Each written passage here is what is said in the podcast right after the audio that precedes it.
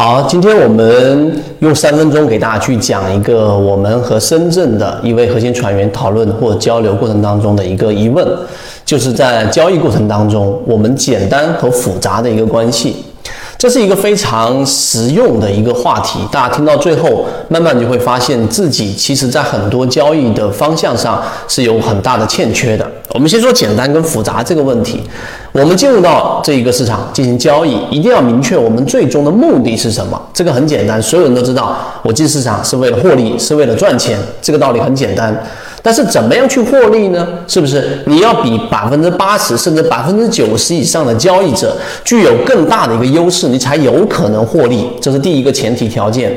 那怎么样去具备这样的一个优势呢？那说的更简单一点，那就是我们说在低位的低吸，然后进行高抛，对吧？这个道理非常简单。但是光是在这一个问题上，在这一个点上，很多人就犯错了。第一，就很多人去做追涨。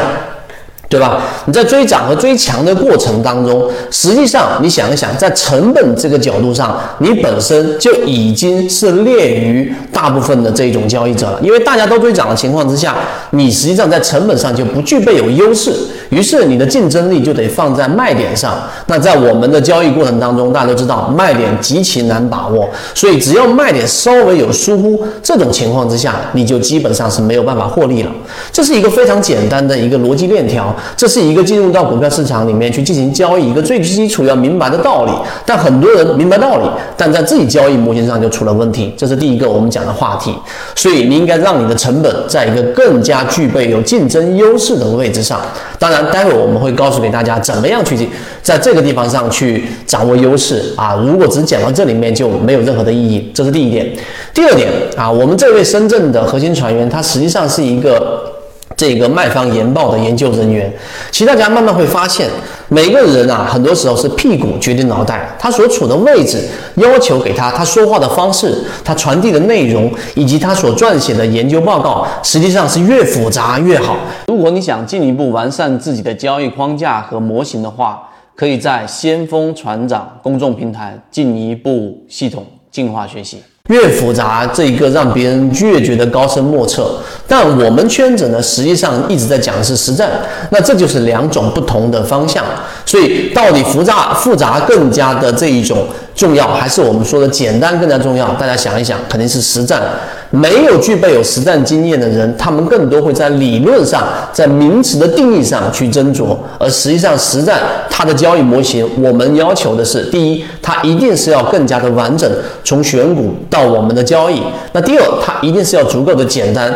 真正的这一种实战技巧，它不需要那么华丽。好，这是我们第二个讲的。好，回到刚才我们说第一个话题，怎么样在成本上具备有更大的优势？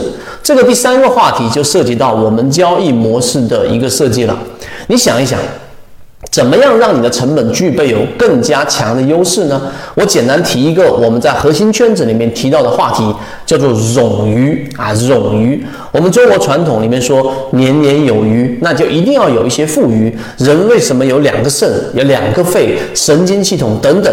我们的处理啊，实际上是留有很多富余的东西的。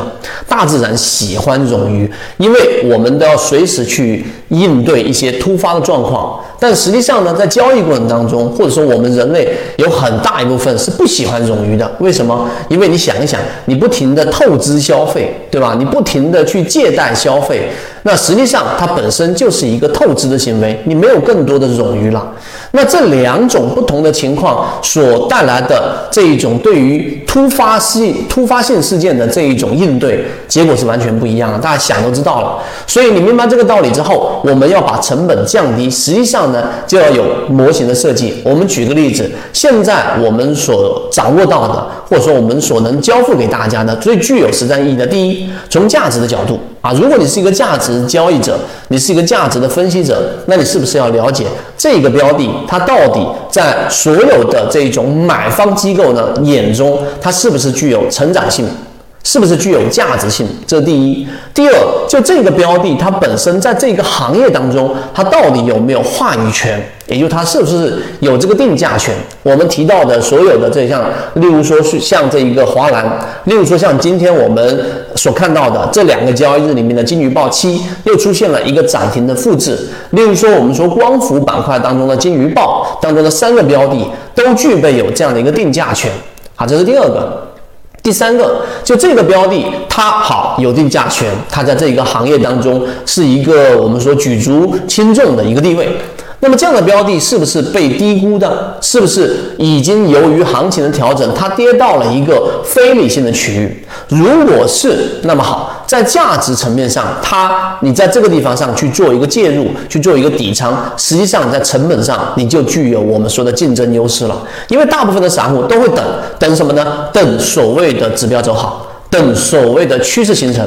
而我们再去考虑的时候，在价值层面上，它已经跌无可跌了。那即使再往下打，对吧？我们说跌无可跌，并不是说它不会往下跌了，而是它再往下的空间已经有限，这是其一，就是这个下跌空间。第二，就它的反弹动力非常强，因为它会有一个价值回归嘛。所以这一些我们所讲的模块在航线当中已经交付给大家，我们就不多说了。第二个，技术分析的角度。那价值层面你明白了？那在技术分析上，怎么样在成本上，在用最简单的模型掌握你的优势呢？